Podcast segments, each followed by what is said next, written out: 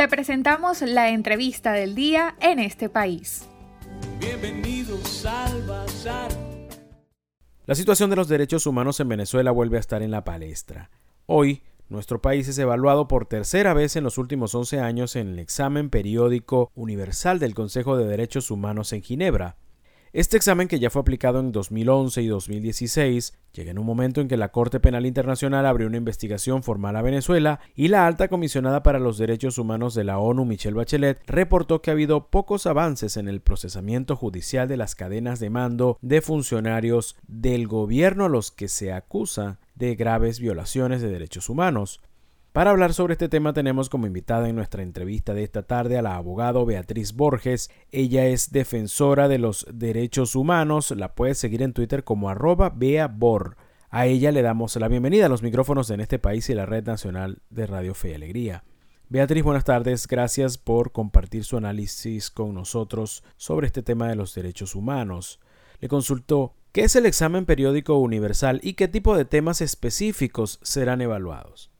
sobre qué es el examen periódico universal, que por sus siglas se conoce como EPU o UPR, eh, que son las siglas en, inglés. Es un examen que es de carácter especial de derechos humanos que se realiza entre los Estados miembros de las Naciones Unidas y funciona como un mecanismo de carácter cooperativo que implica la, rendición y asistencia en materia de derechos humanos que se presentan o que presentan los estados partes de Naciones Unidas, Unidas ante sus homólogos.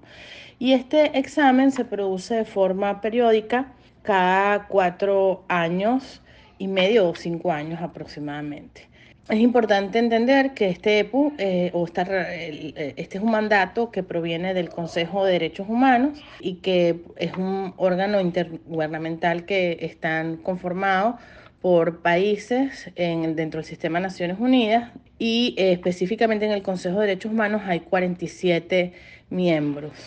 que forman parte del Consejo de Derechos Humanos. Hay que entender que el, examen periódico universal es un mensaje, en, un examen entre estados y que el Consejo de Derechos Humanos digamos, digamos, dinamiza, orienta lo que es el EPU hacia un proceso de carácter continuo de entendimiento y cooperación interestatal y de carácter multilateral, ¿no? Y que busca un fomento de capacidades y medidas correctivas que pueden implementarse por parte de los estados justamente en cumplimiento de sus obligaciones internacionales y compromiso con los derechos humanos. Esta es la tercera vez que Venezuela es evaluada en los últimos 11 años. ¿Qué tipo de recomendaciones se le han hecho y cuáles considera que están pendientes por cumplir?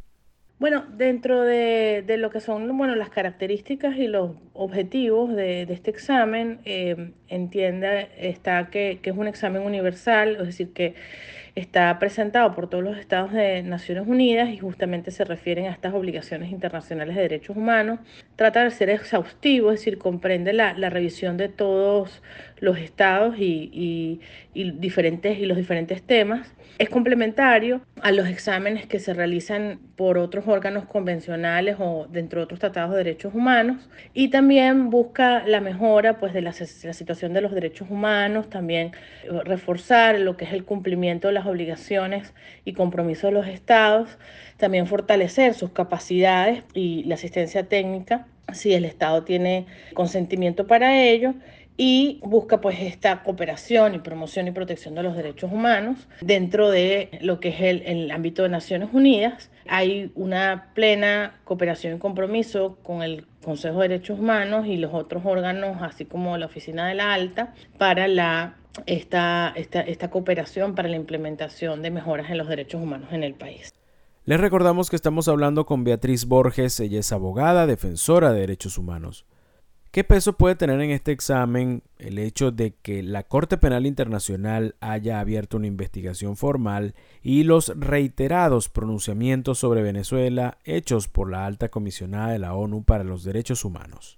Bueno, hay que entender que este es un examen o este es un procedimiento tradicional que ocurre, ocurre en Venezuela por el hecho de ser parte de Naciones Unidas y sin embargo existen otros mecanismos que están activos para Venezuela. Uno de ellos es también este proceso de seguimiento por parte de la alta comisionada de los derechos humanos y también las diferentes resoluciones que se han aprobado en el Consejo de Derechos Humanos y que le han otorgado el mandato a la Misión Internacional de Determinación de los Hechos, justamente por el seguimiento que se da dentro del Consejo de la situación de derechos humanos en Venezuela y que de carácter extraordinario generó resoluciones que generaron mandatos para estos organismos. ¿no? Podríamos decir que el EPU es parte de, de ese seguimiento tradicional, clásico y otros mecanismos que se han generado de forma extraordinaria. Pero ambos forman parte de lo que está haciendo el seguimiento de, de Venezuela y la situación de los derechos humanos y es parte también de bueno, cómo, cómo se conoce en este mecanismo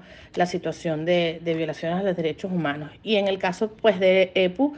es un, más, un ciclo más de este proceso de, de examen entre estados y complementa, por supuesto, a través de la información producida por la sociedad civil, lo que es la situación del país.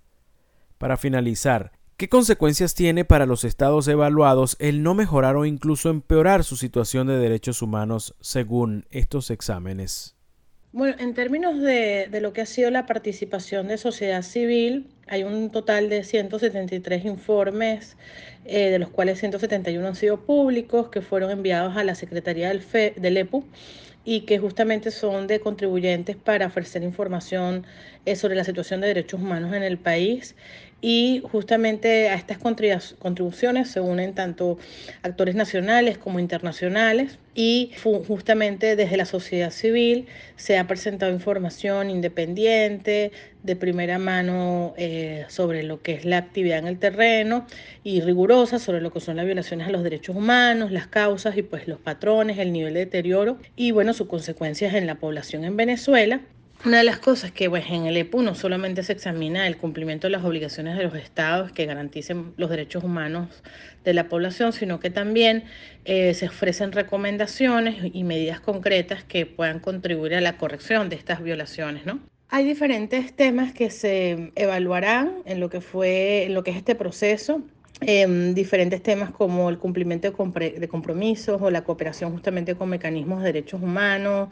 En el caso venezolano, uno de los grandes constantes es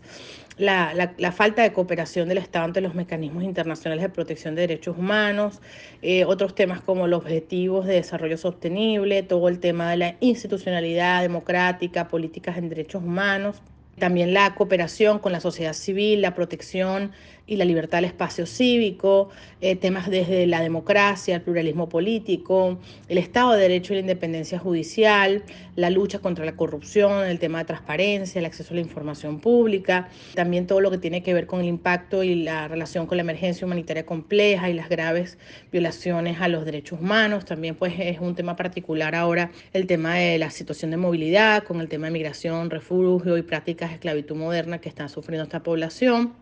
la situación de graves violaciones a los derechos humanos y crímenes de lesa, también temas de derechos humanos y medio ambiente, situación de grupos armados, así como temas de derecho a la vida, integridad, libertad personal, libertad de expresión, la libertad de reunión y asociación, asociación eh, libertad de asociación, personas, eh, situaciones de las personas defensoras en, en Venezuela,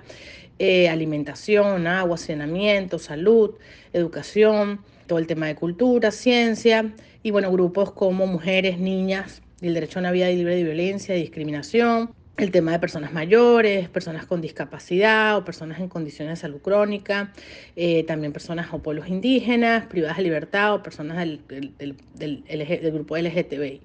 Y bueno, en, esa, en ese seguimiento, pues las diferentes organizaciones de derechos humanos que trabajan han presentado información detallada y también te vamos a ver en este en este proceso de examen los eh, comentarios, preguntas y de los estados sobre la información eh, presentada eh, y los temas pues importantes a ser destacados dentro de lo que ha sido el examen y la situación de derechos humanos en Venezuela.